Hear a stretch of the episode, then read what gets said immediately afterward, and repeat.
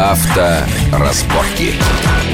Итак, мы продолжаем. Большая автомобильная программа на радио Вести ФМ. В связи с тем, что мы обсуждали в первой части, Э, и вот э, замминистра внутренних дел господин Кирьянов, бывший руководитель ГИБДД, выступил с таким необычным, пока казалось бы, предложением о том, чтобы ввести экспресс-проверки водителей на состояние алкогольного опьянения. И если там что-то будет найдено, какое-то подозрение, тогда извольте проследовать вот в наш автобусик, там уже э, специальный большой прибор настоящий, с понятыми, с распечатками и так далее, и так далее. Говорится, что это поможет в борьбе с коррупцией, что это остановит растущее, как сказал Кирьянов, пьянство у нас за рулем, хотя у нас ноль уже не первый год, и тем не менее кривая ДТП, по его словам, с участием пьяных водителей растет тоже такое вот загадочное явление. На ваш взгляд, это как-то улучшит ситуацию на наших дорогах или это только приведет к увеличению коррупции и ни к чему большему? Собственно, это и сейчас происходит на дорогах, такие проверки. Да, как правило, э, особенно если отъехать чуть-чуть от Москвы, все они стоят гаишники с китайскими какими-то с бытовыми алкотестерами. бытовыми алкотестерами. Сразу вопрос юристу. Сергей, а в данной ситуации вот стоит с бытовым алкотестером этот голодный гаишник.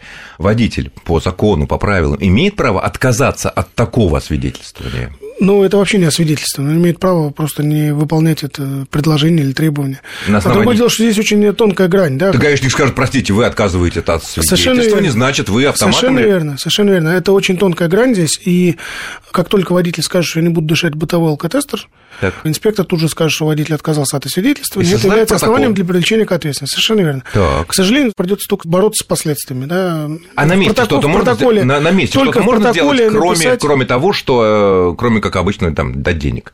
Вот как-то юридическими ну, законами. Только написать в протоколе, что мне инспектор предложил подать бытовой алкотестер, который... Номер такой-то... Ну, там номер мы его не знаем, у которого нет номера, у которого нет средств для распечатывания результатов.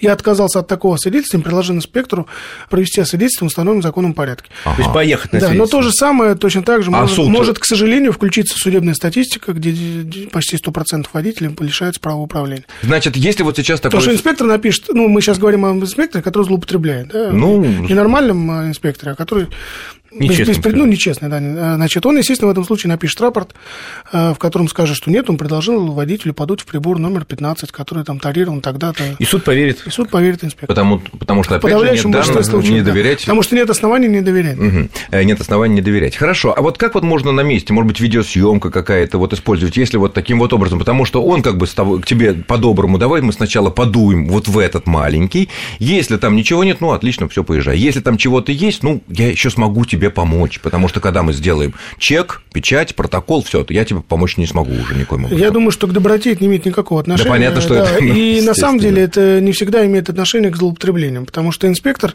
э, он же не ради удовольствия останавливает водителей и предлагает им продукт. Ради он, выгоды, корысти. В некоторых случаях, да, в некоторых случаях они выполняют свою работу, потому что им приказал начальник, сказал, здесь стой на те приборка, который ты купил в ближайшем ларьке, и продувай и он стоит и продувает. Он понимает, что у него есть... Э... Потому что начальник рассчитывает получить часть суммы... Ну, ну это сложно это сказать. Это сложно сказать. Начальник да, сказал, он Начальник сказал, он, э, да, он человек подчиненный. Ему приказали, он пошел продувать, да, так, так как... Но так, это ведь незаконное распоряжение продувать такими Совершенно китайскими верно, Но при этом он на этой работе работает, ему в этом отделе служить, и он э, никогда в жизни не будет ругаться своим начальником. Что делать? Вот, и замминистра э, МВД Кирьянов предложил, видимо, эту процедуру несколько ну, Просто узаконить, да, то, что происходит сейчас, он предложил, поэтому я полагаю, соглашусь с Игорем, что ситуация просто не изменится. Она как, как она была, как сейчас происходит, так же будет происходить и потом. К сожалению, я говорю, да. в этой ситуации надо делать только одно. Э, отказываться, ну, отказываться есть возможность, что тебя вот просто подставят. Да. Может, имеет смысл соглашаться, но если там выскакивают какие-то цифры... Да, то, то в этом... Ибо он настроен уже неизвестно как, неизвестно, никакой там надо немедленно настаивать. Да, настаивать, в том числе на, письменно. Да. Письменно, как угодно, я настаиваю... А кому на... писать-то, он, что ли? Нет, Почему? в протоколе, на, на дороге. В протоколе. Он же не просто так отбирает права, он же составляет протокол. В протоколе написать, что я требую проведения нормального. А, кстати, а в протоколе разве могут быть данные вот такого левого алкотестера? Наверняка. Там, они, там их и не будет никогда. Там их и не будет, если он левый. То есть, в таком случае, понимаете, если э, служивый дает дунуть в некую такую свою приборину, штуковину, и говорит, о, тут сильно зашкал. Так, так, так, так. Надо при этом понимать, что это делается, пусть будет принят приказ к Кирьяну, допустим, пусть это будет в законе, но это все как-то несколько скользко, потому что этот прибор не дает ни точных цифр, ну, да. ни распечатки, ничего.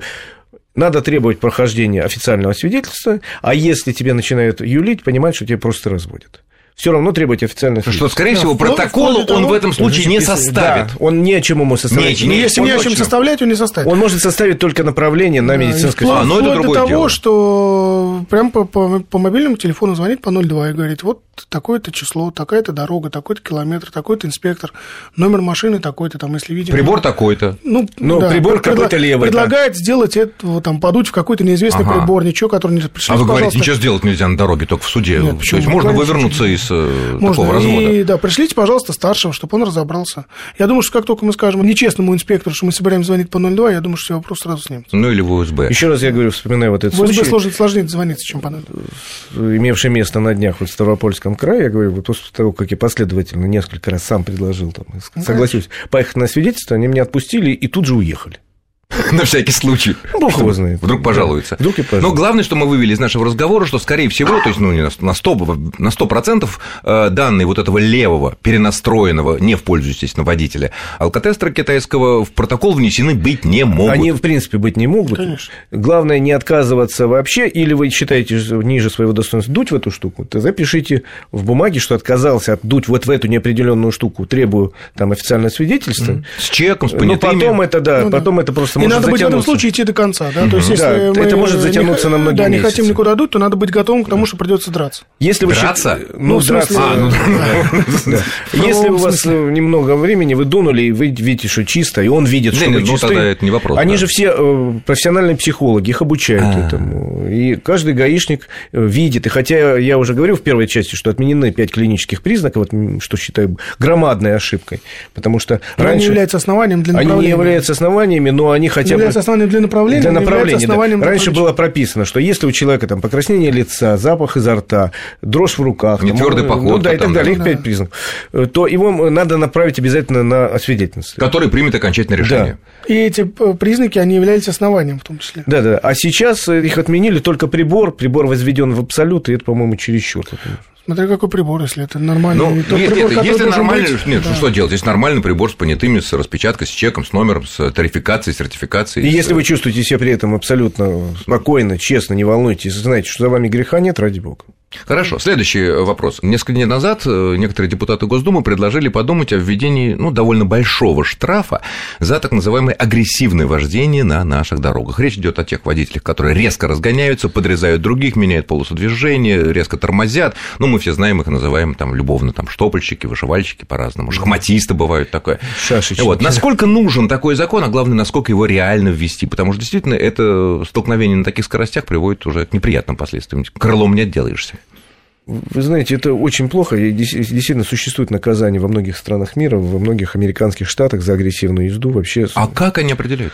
Вообще за это э, наказание вплоть до уголовного. Как определяют? Но у них определяет достаточно... Э, ну, понимаете, сейчас есть система в виде регистрации. Они довольно хорошо распространены везде. И я считаю, что э, в принципе, опять же, если это зарегистрировано и зафиксировано свидетельскими показаниями, то это может быть. Очень надо, но как вести, Нет, честно здесь, говоря, здесь, я не знаю, деле, Сереж, очень, очень сложный юрист. вопрос, он, э, да, скорее такой философский, если можно так выразиться, потому что этот вопрос напрямую касается правосознания. А правосознание как потенциальных нарушителей, которые, в принципе, не должны ездить агрессивно, да, не потому что за это не наказывают, а потому что это просто нельзя делать, да. Так не и второй вопрос, это, это опасно, правосознание тех, для него тоже. Да, правосознание тех людей, которые будут принимать решения по тем материалам, которые им будут присланы, видеозаписи, показания свидетелей, потому что э, понятие агрессии, понятие субъективное, да, вот. и, конечно, тот человек, который принимает решение, он должен быть очень высокого интеллектуального, там, правосознательного уровня, да, чтобы, ну, после чтобы принять сейчас, наверное... справедливое решение.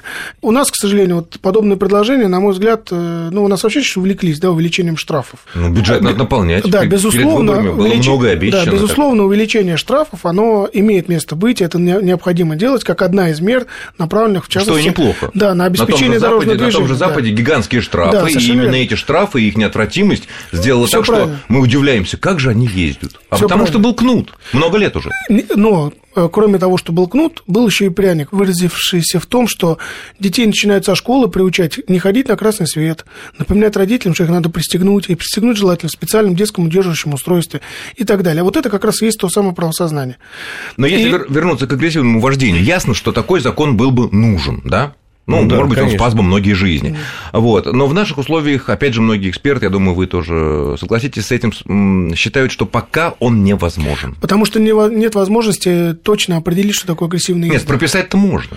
А это, вот это очень сложно. Прописать. Это только кажется, что можно прописать. А вот определить соответствует прописать ли движение... И, и оценивать, насколько вот, это, да, это было правильно, э, во-первых, правильно прописано, во-вторых, правильно оценено, ну, естественно, любой юрист, и я в том числе, если ко мне обратятся люди, ну, то есть я к чему... буду говорить о том, что либо оценили неправильно, либо написали неправильно. Я к чему говорю, что параметры, в общем, можно как-то прописать, общие параметры там какие-то, но деталей, тонкостей может быть много. Я думаю, что, в принципе, такой закон будет у нас принят через некоторое время, когда, допустим, сильно будет развита система видеозаписи. Пока она у нас достаточно слабо развита.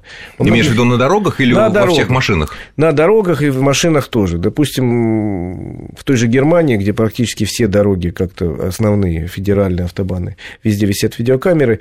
Достаточно просто после звонка любого автомобилиста, а у них в нормах это позвонить настучать. и настучать и сказать, вот там машина номер такая очень агрессивная и опасно себя ведет, так. плюс э, данные с видеокамеры, человека лишают права очень надолго, и штраф гигантский. И хорошо, и потому и, они... И очень хорошо, ну, во-первых, Они не нас... шалят на автобанах. Да, во-первых, у нас действительно ну, очень сложное отношение вот к, к системе взаимоотношений человека и власти, то есть позвонить, донести, до сих пор считается э, и, наверное, ну, просто историческая память у нас такая очень плохо. Все равно откупится. Э, да нет, не все равно, а, а откупится. Ну, как-то ну, не принято у нас власти докладывать о том, что человек вел себя плохо. Вы вот, вспомните вот свою, Саш, историю. Вот наверняка хоть раз довидели, как пьяный человек садился за руль, реально пьяный. Ну, позвонили вы после этого 02? Звонили, несколько раз пробовали и отфутболивали. Не ну, наш э, участок, все очень ну, сложно да. и так далее. Ну, вот видите, и даже такой звонок не примут. Это первое. Второе, видеозапись тоже у нас суд может сказать, а мы не знаем ничего. У нас вообще проектора ну, да. нет. Ну, то есть остается надеяться и ждать. Когда-нибудь с развитием техники, да. Техники и, и нашего правосознания. Ну что ж, я благодарю моих гостей. Это зам главного редактора журнала «За рулем» Игоря Маржарета и руководителя правового департамента Российского автомобильного товарищества Сергея Волгина. Сергей, спасибо вам за наше участие. Спасибо, до, Ну, а всем удачи спасибо. на дорогах. И с вами был Александр Злобин. Всего хорошего. Авторазборки.